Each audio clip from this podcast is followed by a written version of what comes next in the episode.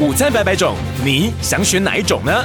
我们准备了政治新闻、国际时事、人文科普、生活新知，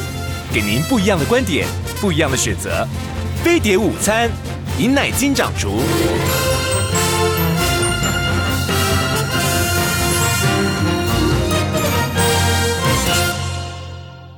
警告！十秒钟后即将登陆地球，快拿起手机下载全新飞碟 APP，接收地球大小事。欢迎来到飞碟午餐，我是尹乃菁，呃，我是林少宇。好，在今天的呃新春啊开工之后的第一个飞碟午餐的地球人，你好吗？呃，林少宇呢，我们今天呢要谈很多呃国际间重要的大事，非常的事情还真多呢，啊，真多，真的。对，这个二零二三年的一开始呢，围绕在台湾周边的事情呢，非常的多啊。兔年一开始嘛。哎，对对，没错，二零二三兔年，没错啊，就是农历哦，对，有道理。就这个新历年来讲的话，今天都已经，今天都已经二月一号了，并不是新年一开始，所以我们就是在过这个农历春节的时候呢，已经忘了新历，其实已经好快哦，已经过了一个月了啊。今年春节又加长，嗯，然后呢，呃，围绕着呃台湾的这个事情，呃，真的挺多的啊，而且感觉上那个气氛呢。呃，非比寻常，一副这个风雨风雨欲来啊，战争将至的感觉。首先呢，是呃，美国前印太司令 Davidson，他最近在台湾访问啊。然后呃，美国的国防部长呢，Austin，他明天呢要访问这个菲律宾。他这次访问的这个菲律宾呢，他应该会达成一个很重要的一件事情，就是说菲律宾呢会开放美军使用吕宋岛的两处军事基地。呃，之前的时候呢，呃，美国是希望说。呃，重新要用那个苏比克湾的这个军事基地，但是小马可是他拒绝了嘛啊。但是呢，如果重用两个吕宋岛的军事基地呢，又代表什么样的意义？然后美国在这个日本的部署呢，也是越来越加紧啊。呃，冲绳呢还在之前的时候呢，呃，他们就是拟定了逃难计划啊。我们昨天在跟这个私人教授的时候，有谈到这件。这件事很重大的事情，他们三月呢要进行演习，然后呢，接下来呢，习近平呢，呃，这是一个大消息，就是俄罗斯的外交部呢宣布说，他春天呢要访问俄罗斯，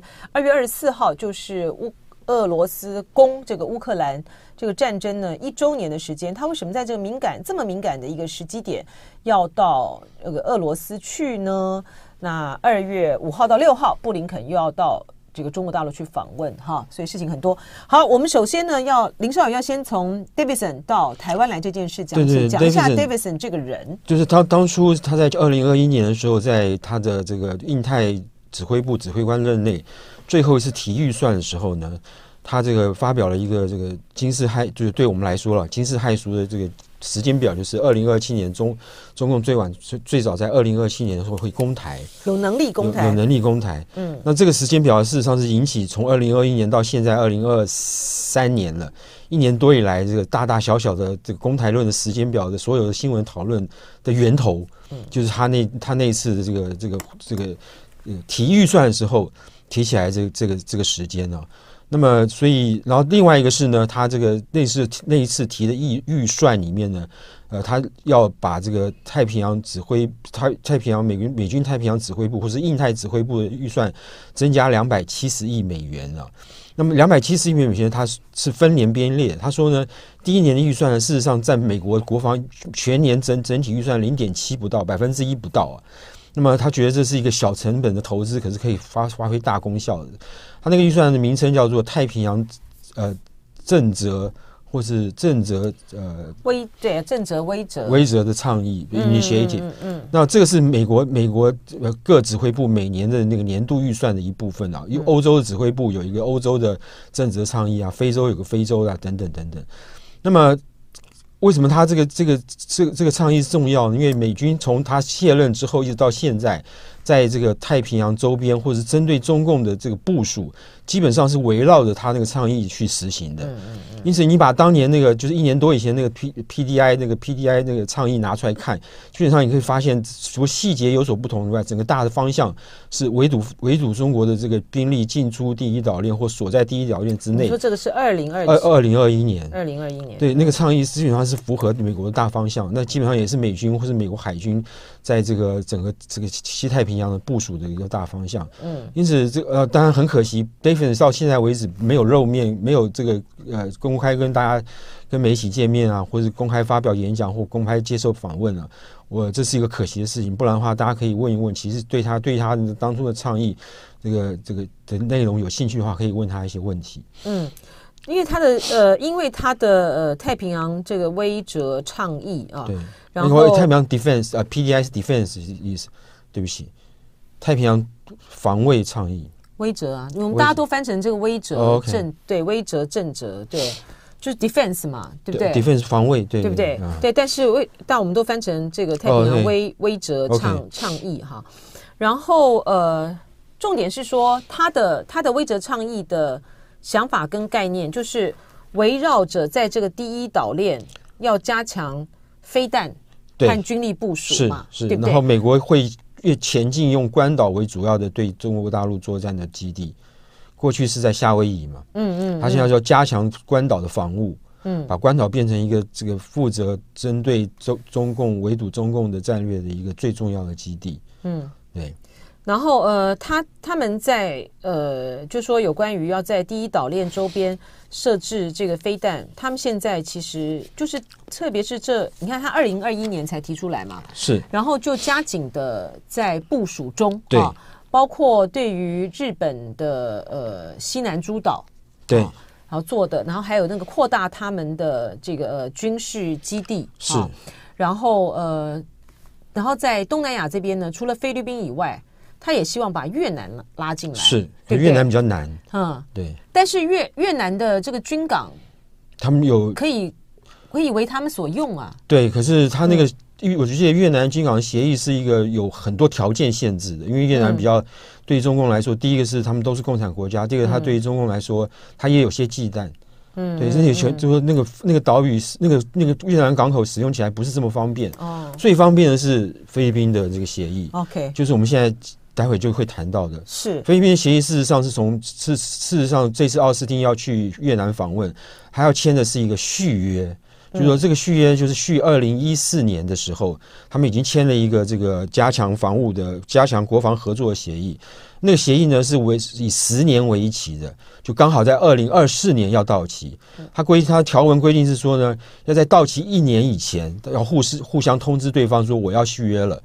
然后再再展开协商，因此这次这次奥斯汀就是在二零二三年一开一开年的第一个月之后就去那边，就是告诉他说，对不起啊，我那个东我那个防务协定二零二四年要到期，我在一年前要通知你，嗯，嗯告诉你说我要续约了，然后我们就来谈一下这个这个这个协这个协定。但他现在是说，呃，二零二四年的就林少宇讲的这个加强国防合作协议，然后是同意他使用五座军事基地嘛，哈。然后说是去年这个贺锦丽到菲律宾的时候，呃，美方说要增加使用五座这个这个基地来储存武器装备等军事物资。然后他说新的美菲律宾方面说新的基地包括吕宋岛北端的卡加延省的两处地点，还有这个巴拉望省。是巴拉望省就是有争议的。有争议的地方嘛？对，贺锦丽不是还登上了那个岛吗？对不对啊？然后呃，就是卡加延省呢，说是临近这个台湾，对，因为大概对离离台湾大概两千公里左右，呃，两百公里左右，嗯，就是很近了。嗯，就是对于如果说这个战争起来了，要跟台湾有这个牵涉到里面去，美国要支援台湾的话，就会从这吕宋吕宋省的这两个地点，这个作为基地去出发，会会时间会更近。嗯，呃。哎，我们更正一下哈，它这个呃太平洋威慑倡议那个并不是那个 D 不是 defense 是 deterrence 啊，是吗？对对对对，所以它就是威慑，对对对，就是 Pacific Deterrence 的 Initiative，所以它就是所以才会被翻成呀 OK 威慑或是震震慑倡议了哈。然后呃，就是因为今天呢，呃，《中国时报》呢也刊登了哈，就是兰德智库的这个研究员嘛，嗯、他就在强调说，一个研究员他就在强调说，呃，像类似这种中国公台论等等哈，呃，其实都是为了增加这个国防预算。对，我觉得。像像这样子的，像这样子的呃战略构想，或是增加，不管是说增加我海外的这个军事基地上的部署等等，他当然都有要去争取国防预算的这个意味。但是从他的这个实际行动跟他的呃采取的这个战略步骤来讲的话，他也存在着，就是他真实的就是觉得中国大陆是它就是一个存在的一个威胁嘛。是，而且有一个很重要的关键就在于是说。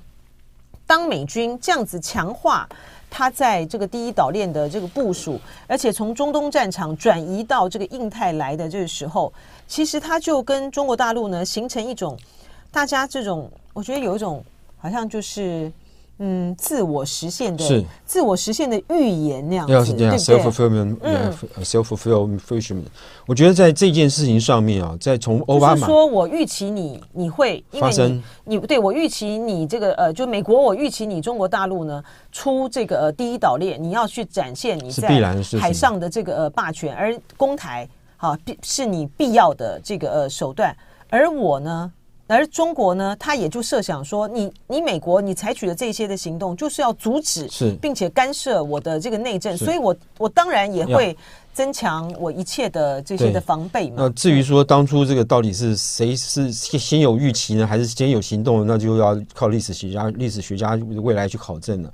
不过，这个对于中国跟俄国的威胁，或者中国的威胁逐渐做大，是从美国的这个这个奥巴马后期的这个转向亚洲的政策开始的。那时候军美国军方当然也会感觉到那种那种气氛是不对的，就是说，哎，为什么总统要搞一个新的这个政策？他是那我们是不是趁机在这个美国各军都会想说，那我们趁机是不是在这个除了在这个政策上配合以外以外，这个预算上我们当然也可以多争取一点，对，然后。刚开始的时候，美军还强调说中俄是未来的这个共共同的威胁，还没有强调，还没还不敢说是中国的是最强大的这个威胁，俄国是次要的威胁。等到这个转向亚洲政策兴起之后，到了到了欧巴呃这个川普时代，完全的一面倒的对于这个。呃，中国这个这个这个打压，他就知道说，哦，原来他们政策已经转向，现在变成中国是主要威胁，俄国是次要威胁。嗯嗯嗯、到拜登总统更明显了，那时候这时候已经分不清楚是谁是谁是始作俑者了。嗯嗯，而且在这个奥巴马时期的时候，呃，这个中国的这个威胁，它是一种全面性的，说在经济啦，是是，在经济经济还有这军事上，而且。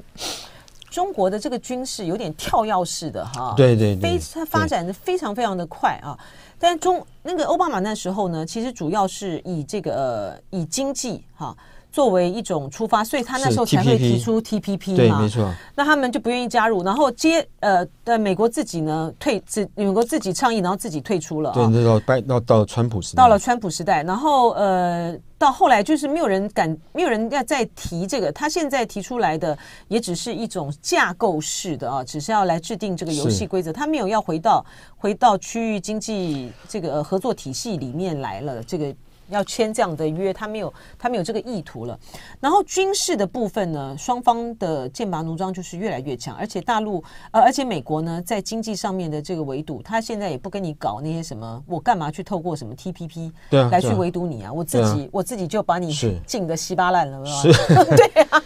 还有还有全面，他现在要升级了，又要全面禁止华为。对啊，还有一个问题是说人也不同，那个在奥巴马时代，他的对手是胡锦涛。嗯，主要对手是胡锦涛，然后习近平上来以后，跟胡锦涛风格是完全不一样的，而且这也是一个局势改变的关键。好，我们要继续来谈一下啊，就是中美的这个对抗。你刚才讲到说，呃，美国啊，从这个菲呃，从奥巴马开始把这个中，先是中中俄哈，都是这个美国的。战略竞争对手，然后到了川普的时候呢，就变成是中国是主要对手，然后到这呃拜登呢就更明更，更明确了啊。然后就这个中国对呃就中国大陆来讲，也因为习近平所采取的战略国策，它完全跟呃胡锦涛是不一样的啊，是。就是改变了这个韬光养晦，而且最重要的是说他在南海的填礁造岛，哈，填礁造岛嘛哈，然后使它这个呃有这个军事化，它其实就加深了。呃，彼此之间在这个区域里面啊，引起了两强的这个对峙和冲突的危险性升高。这个有这个有点意思啊，就是在呃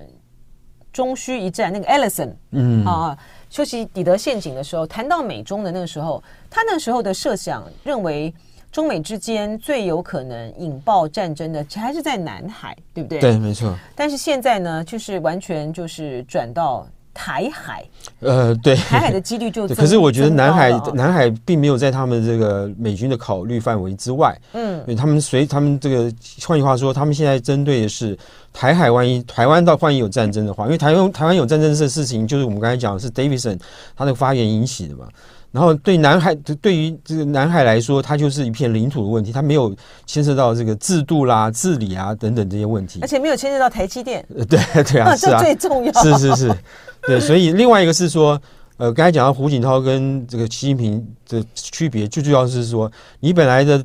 你本来国家的战略是韬光养晦，现在变成东升西降了，意思就是说，我的威胁是具体的、明显的成型了，那我当然会，我当然不能就。做事你说我要东分西向，我要跟你分享太平洋，没有这种事情啊，对不对？所以对艾利森来说，他那个他艾利森那个模型，他有吸富有吸引力的地方就在这里了。嗯嗯，就说一个崛起，这个崛起的强权，他不会安于他是崛起的地位，是而是他要成为对，没错，而且强权中的强权，而且对不对？而且习近平还明白告诉你说，我不仅仅是要成为强权，我还要治理这个，我要把治我的治理模式推广到全天下去。嗯，对啊，这就是一个存在着一个争论的一个话题啊。就是说，对于呃美国来讲，他们认为，嗯，大陆它不只是在输出它的，比如说“一带一路”“一带一路”啦啊等等之类的，它有它也有这个、呃、存在的，就是要用一个威权形式的治理模式取代民主形式哈、啊。所以这个两个部分都存在。我们要再再来谈一点，你说这个菲律宾。呃，会开放美军使用吕宋岛两个基地这件事情，是，是这个协议是二零一四年签，就菲律宾当时的总统是马呃艾可约诺三世啊，那么他是这个亲美的立场，所以他这个很容易就推就把这个这个这个协议就是签了一个十年的协议。那这个协议呢，在他他后任。杜杜特利手上，他有点不满意，嗯、然后呢，他就申请大法，这个他菲律宾的最高法院释宪。菲律宾经过两两大最高法院经过两次的释宪，才确立了这个合这个两国的这个签订的协议是有效的，而且是合宪的。所以这个这个协议它一直延续到呃二零一二零二四二零二四年要要续约啊。然后呢，这个协议呢，其实这个前前后后呢，美军规定说美军可以这个要求使用。这个菲菲律呃菲律宾的这个若干个基地，不管是陆军、海军、空军的基地，那当然要跟要跟菲律宾事先协商，要菲律宾同意啊。那包包使用这个基地呢，它还包括说在上面有一些这个基地的建设，可是它这个因为很细节，比如说它不能用盖有永久的基地设施，也就是说你随时可以拆掉的，然后要菲律宾同意，菲律宾也可以。也可以，菲律宾的人员啊，也可以共享这个基地啊，也可以使用这个基地等等等等。那那时候就包括这个美国就前前后后两次提出来，总共十三个基地可以用，包括这次在吕宋岛北部的两个基地。那么包括传统的基地，苏比克湾、克拉克空军基地啊，也那时候也提出来，也推出来使用。可是美军好像没有一直进驻那个基地。嗯，对。可那这次。那个小马可是反对啊，对啊，他说我让我们是个主权国家，我们不能让你用我们的那个苏比克湾。可是他，可是他他有协议吗？对啊，所以他有协议，其实是我不太了解他们的主权的定义在哪里。嗯，对。然后现在就是因为呃呃合约要到到期了，所以我奥斯汀，我想他们今这次应该会会会签的，会延长这个协议，因为奥斯汀既然出马要跟你要要要来，就表示前面已经都已经谈的差不多了。对对对对，这是一个。这是一个很确定的这个事情，我想基本上是确定的。我觉得小马可是还蛮厉害的，就说他一方面呢，在对呃美国的时候呢，他嗯没有完全拒绝哦，对他的他他没有完全拒绝美国的期待，但是呢又不给不又不是说你美国开了东西像台湾一样我照单全收啊，然后呢他另外一方面呢跟中国呢。又他又去访问中国大陆哦，然后签了一个这么好的协议。对，好，在经济上面呢，呃，双方呢显然要深化合作。对于他很头痛的有关于呃渔民去呃捕鱼的这方面的东西，也获得了呃习近平一个很好的一个承诺。嗯哼，他两方面都得到他想要。他要在这个他要的立场就是他做的立场是比比杜特利软，比艾奎勒三世硬，对不对？哎，你说在对对这个协议，这个对这个对。军事跟美国军事，哦，在对美国上面来讲，对，对，对，对，就是说他就是嗯，他就双方就可以都都要价没错。你看我开放这个呃基地，让你美国放不管军事物资啊等等之类的，其实相当程度的你也对于中国也构成一个威胁哈。但是呢，中国呢又没有办法呢，就真的是拿你怎么样哈？对，然后另外一方面，他在跟美国他在谈到这个。开放这个基地给美国使用的时候，他就又特别去强调说，因为中国大陆在南海怎么造造角造造造礁啊，所以对对我的威胁是大，对啊，所以对，那但是我们又没有要用军事解决啊，因为我们的能力不够啊，哈，所以我觉得小马可是呃蛮蛮灵活的，而且对充分掌握着这个是。外交的艺术，而且比他爸。比他爸强哦，不一样啊！他爸那时候是强人时代嘛，对啊，他现在大概也不太敢，不太敢用他爸那一招，就我就永远当总统，就原连任，不太可能嘛。是，呃，就是说美国的行动哈，包括他在呃日本的呃西南诸岛的部署啊，包括他在菲律宾的部署，包括这个岸田讲他们，他们现在已经有对敌基地攻击能力了嘛，哈，是，当受到威胁要攻击。它其实会让你不觉得会让台湾的民众有一个想象，就是认为说台海一旦有事的时候，美国这样子的这个部署，显然是要出兵了吗？当然，当然，当然会有东西想象。可是到时候去，我觉得就是说想象是一回事，这个浇点冷水，就是到时候真的情况怎么样，完全要看当时的状况是怎么回事儿。然后美国总统才会去说去这个去去根据当时的状况去做去做决定。那当时状况怎么样，我们现在没有人知道啊。我请教一下，就是说，呃，就太平洋这个威哲威哲倡议倡议哈来讲，他的呃他的这些的部署要要占，就是他要掌握在第一岛链，美军要在掌握在第一岛链的他的控制权，他主要的其实是在防止防止呃共军出解放军出第一岛链嘛哈，但是他这个里面呢，一个最大的一个。问号就对我们来讲最大的一个问号，其实就还是在美国到底是战略模糊还是战略清晰嘛？哈，对，对不对？当他把当他把这个前进基地放在关岛，当他把这些飞弹放在呃日本、放在这个菲律宾的时候，他其实就是要避免战争的扩散嘛。或是你可以说，他其实是越来越清晰。对他的行动，就是解放军的行动越来呃，解放军的行动呃往外这个扩散。但是我们还是不知道，就是说，当他如果公开的时候，他会他会怎么做？没错。但是这里面有一个很最大最大的这个问题，就在于是说，他在不管在日本部署的，在关岛部署的啊，或者这些，他都是远程飞弹呐。嗯，对啊，要他打他他他要打的这个目标就是第一个是就是源头打击啊。对啊，就是出海的军舰，或是这个在港的这沿岸的港口，嗯，或是空军基地，嗯，对啊，这足够啦。对，对，对，我的意思是，我的问题是说，当他进行这个呃源头打击的时候，特别是日本啊，当嗯，除非今天日，除非今天大陆发起攻台行动，他的第一步，他就先去打冲绳，啊，嗯、先去打冲绳，先去打关岛，否则的话，你一采取这个源头攻击，那大陆当然就可以反击啊，那战事就扩大啦。你记不记得去年还是前年，这个美国的，我们不是讨论到美国那个？呃，这个这个海军海军研究协会那个办一个征文比赛嘛，嗯，然后第一名是这个就讲台海这个万一发生战争的模拟情况嘛，对，第一名的这个这是前年了，就前年第一年的这个这个得到第一名的那个那个那个那个小说，我们说小说或者假设的情况就是，美国用这个包围第一岛链，用各种各种飞弹去攻击中国中国的这个船啊舰啊，可能。他如何避免中国这个？认为说我们是刻意的攻击呢，就是第一个要去攻击美国那个马美军港的这些地上设施，尽量避免去攻击军舰，然后这样才能最后在开战的时候有话说啊，我们是误击或是什么，就用这种方法去不要不要去引起第一这个引起中共的反击。就说你要攻击一个目标，可是不是是根据那个这这个软软的，不是可以严格定义是军事目标的一个目标。不是不是，我我对，但是我的问题是这样，就是说，除呃，除非就是大陆今天哈，假设他呃开始采取行动了，对不对？他先封锁啊，他封锁台湾啊，或干嘛？那你如果就美国的这个呃行动来讲，如果我在这个当他开始，比如全军舰开始出来的时候。我就发射一个飞弹去打你这个军港，嗯哼，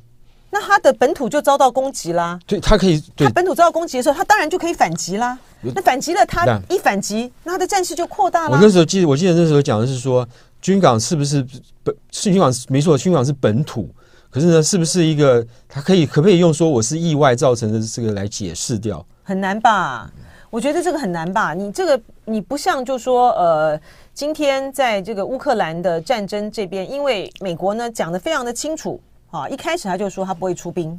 然后到目前为止呢，呃，乌克兰呢也没有对于也没有对于呃俄罗斯的本土啊进行攻击。那俄罗斯有一些基地被炸，但是大家都在强调的就是说啊，这个好像就好像先不搭把不把它当做一回事哈，因为它就是在边界嘛，它在边界，否则避免这个战战事这个扩大嘛，对对。那对，可是另外一方面呢，这个呃，有有两个例子啊，一个是这个呃，美军误炸拜贝尔格勒的大使馆，中共的大使馆，对，这个是南海的撞击事件，这两个美国都把它解释成是意外，对不对？对。但是那问题，那个问题是在中国没有行动嘛？对啊，是啊，不不不，不，我是说中国没有邀，没有把它去定义成是一个战争行为。不是不是不是。我的意思是说，中国当时并不是说他正准备在这个贝尔格勒那边采取什么样的军事行动，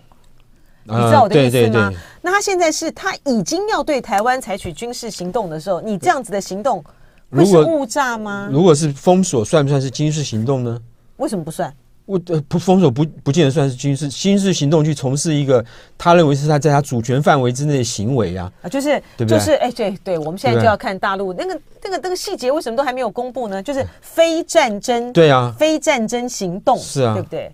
那他要他要遭受到什么样嗯迫切而明显的威胁，使得他必须采取封锁的行动呢？那就不知道哎对啊，就是不知道对啊，所以所以。美国总统会做什么决定，真的是要看当时总统是谁，在什么情况之下，他的幕僚是什么样，给他是是什么样的一群人，什么样的个性等等等等，这些综合起来才能够做，才能够你才知道说有个大概。可是这些都不都是未知数啊。嗯，这实在是很不安呐、啊。这个呃，对啊，我们也不安，已经过一些几十年了。多了。小马可是说，他只要想到这个南海的问题呢，他就是呃担心的晚上睡不着觉。哎呦，这个话实在是太太感人了。对，就是啊。就 是啊，你不觉得这个呃菲律宾的这这些呃领导人都很会表演吗？哦，杜特地，对对对，对？就很会很会表演啊！哎，相形之下，艾奎诺三世比较没有那么的戏剧性哈。对，我觉得他们很会表演，他们讲取绰号什么叫胖胖还是什么？就说他 他们讲这个话，你说菲律宾那些渔民多窝心啊，对不对？是不是？然后我的意思是说，这种时候我们应该睡不着觉的。其实应该是蔡英文这些人嘛，对不对？你看这这么的风声鹤唳，我想到我们国安局长是那个蔡明燕，不知道他在不知道蔡明燕是谁？就是你是你完全不认识吧？对不对？哈，你看大家都不知道，对不对？我们真的是应该睡不着觉。对，好，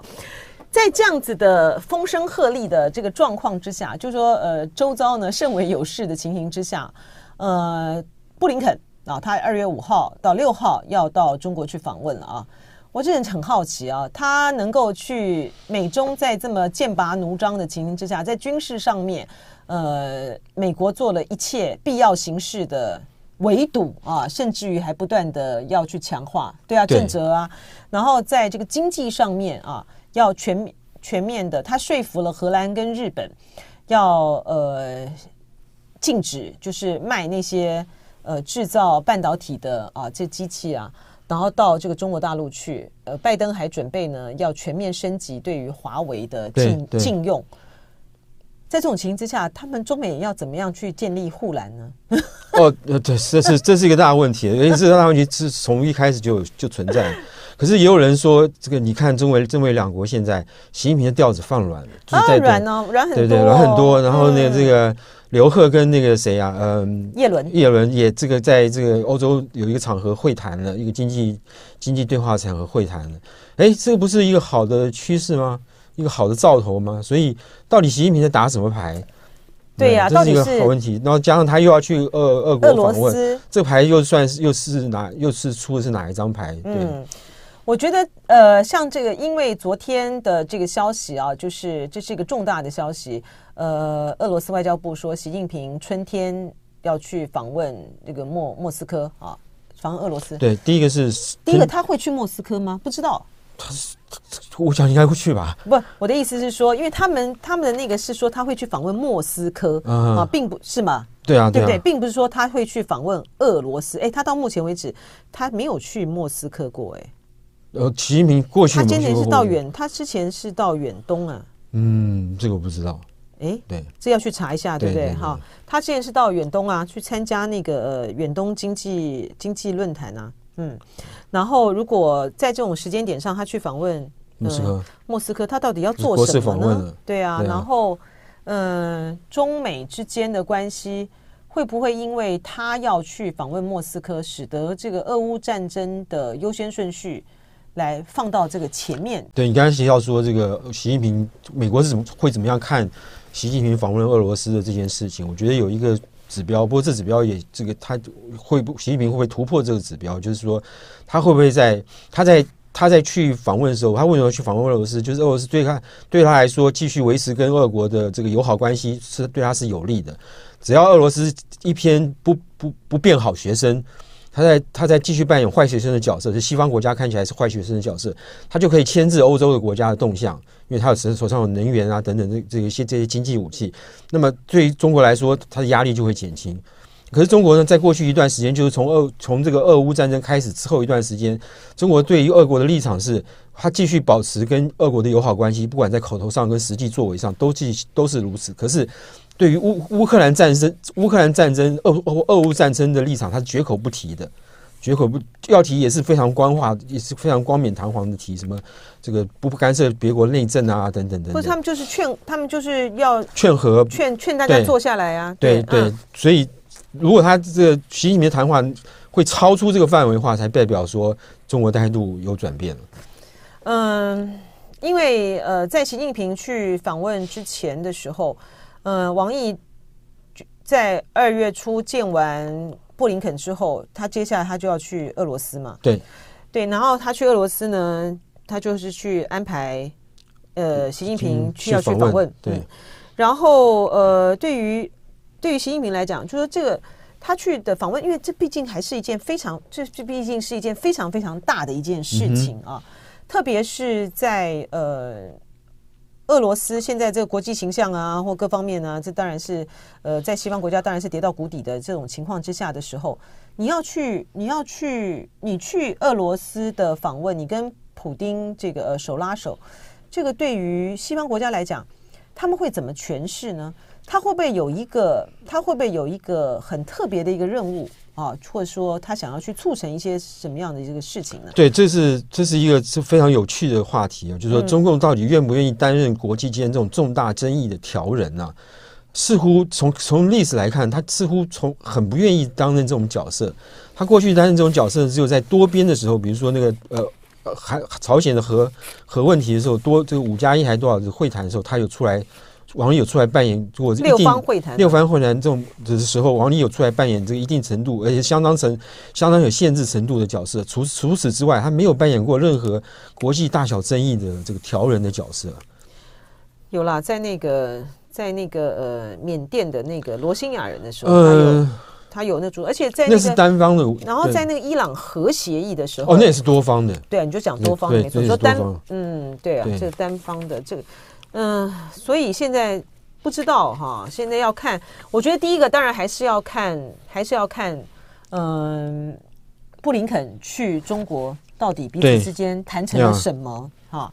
然后呃，接下来才能够再往下去推演嘛哈、不过这个《纽约时报》有一句话讲，我觉得讲得非常非常有趣，也非常讽刺。他说，王毅似乎希望鼓励俄罗斯采取措施，缓解已经波及到中国的国际敌意。哦，那是啊，对啊，是啊，是啊。那这个国际敌意波及到中国，是始作俑者是谁呢？对不对？但可是可是，因为我我知道，我只是觉得这个、嗯、可是这个话讲的有点你在你在那个呃，对，就是中国的确是啊，连包括这个习近平他们在这个公开的这个谈话的时候或什么，他我觉得他们嗯，其实软硬的调子是都有。对，我觉得可是当初这个敌意也是你中国自己搞的一个上不封顶才来的、啊。所以你觉得到底呃，普丁会不会会不会那个呃，有没有在那个？呃，去参加冬奥的时候，跟习近平讲他要打，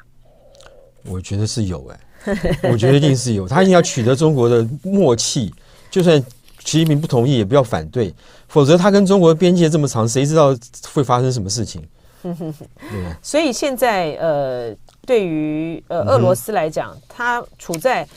处在一个处在一个这个状态，就是。嗯，它国际上面重要的大的这个盟友，当然就只剩下中，只剩下中国了啊。是，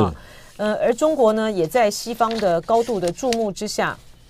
他也他也没有哈，就采取一些军事上面的，没有在军事上面帮助帮助，可是在经济上面帮中国很多。嗯，比如说俄罗斯，俄罗斯很多，比如说这个俄罗斯便宜卖油这件事情，中国跟印度是两个最大的买主，而且中国现在是全世界最大的石油进口国，它当然买得多。那么这个事情呢，这个而且呢，而且更更妙的是，俄国呢，这个在这个呃俄乌战争快接近一周年的时候，呃，根据很多国这些这个经济学家或是这个甚至 IMF 都预测说，都已经预测说，这个去年的就是二零二二零二二年的俄国是俄国本来的 GDP 呢是呈现负成长的。是萎缩的，现在变成正，竟然变成变成说它是正成长的，是上上升零点百分之零点七。这个这个充充这个充分显示说，俄国在这个西方国家这些大力的制裁、经济制裁的情况之下，它仍然找到空子这个空隙可以钻，而且能够把经济搞活络。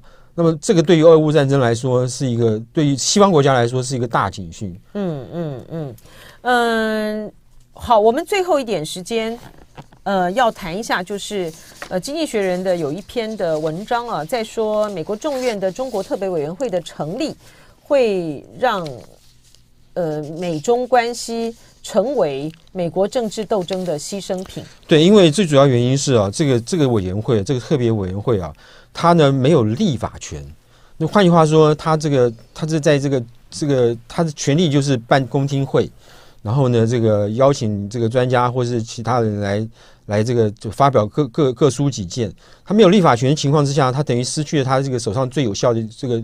国或法案议议员对议员最有效的工具，就除有法案，尤其是众院，他没有立法权，他就他就只能靠间接的方法去扣去影响预算，比如说他在这个每年国防预算那个每年国防授权法案里面增加这个增加那个而已。那在这种情况之下，他能够发挥最大的功效就是这个制造话题。那么，可是在美国的政治里面，制造话题如果是引起就是引起，就是制造一些两党泾渭分明，这个呃这个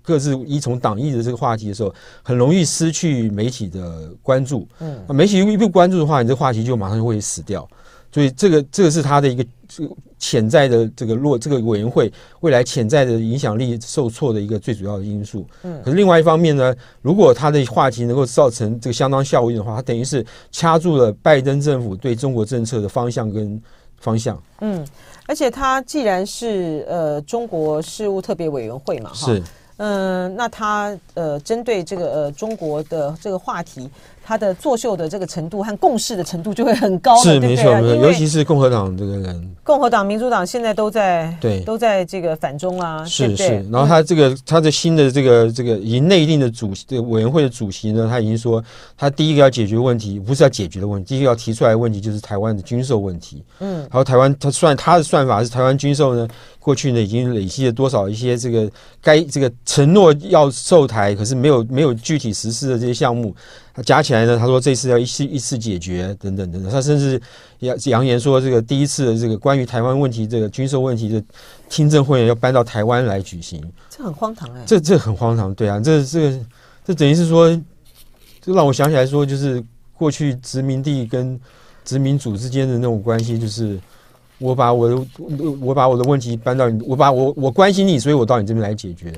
对，但是问题是说，就算是殖民地的话，我今天对呃什么问题我有呃关切或干嘛，他应该也是，他应该就是请这个到我的。就到美国的国会，对对啊，做听证啊。你是总督嘛，你总是要述职啊，或什么什么之类的。你这回去来谈，那你跑到我们这边来是什么东什么东西啊？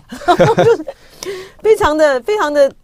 非常的、非常的哦，非常的恶，非常傲慢。没错，没错，对啊，他就非常的傲慢的一件事情，嗯，非常傲慢，对啊。然后他说，他说台湾这个美国答应台湾军售没有实现，没有是没有实现，将近有一百。一百八十亿美元到一百九十亿美元，嗯，之多，对。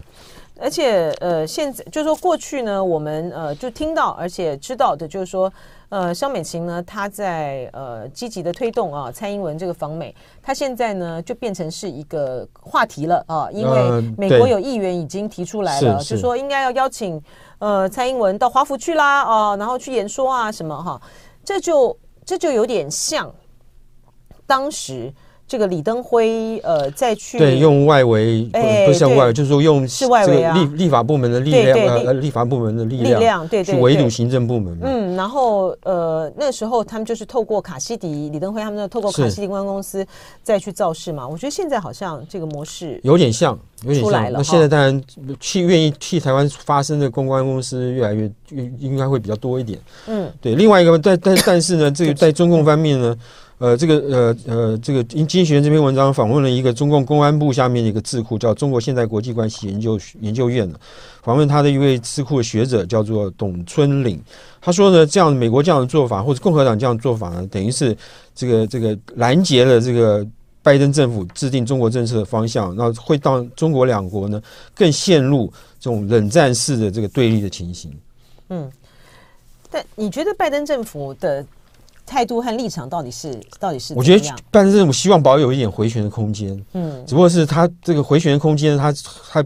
在军事上或是预防中共崛起这件事情上，他是没得讲的。可是在有些事情上，他是可以商量的，比如气候变迁当然是一个嘛。然后呢，这个什么什么这种呃经济合作上有程度的，可以允许让你这个有一点空间，或者让美国自己有点空间。嗯，可是这个对于对于这个。呃，大局的斗争没没无无无无助啊，无助对，无助于这个大局的斗争，而且你也很难，而且你也可是他可以至少可以防止呃防止它恶化或者急剧的恶化，嗯，对，因为呃这个台湾政策法，它应该很快又会再搬到台面上来，是在下会期对在进行讨讨论，然后那里面呢牵涉到的这些很敏感的这个话题呢，又会再被掀起来啊。好，非常谢谢林少宇今天带给我们的这些重要新闻的分析和解读。好，谢谢少宇，哎，拜拜，拜拜。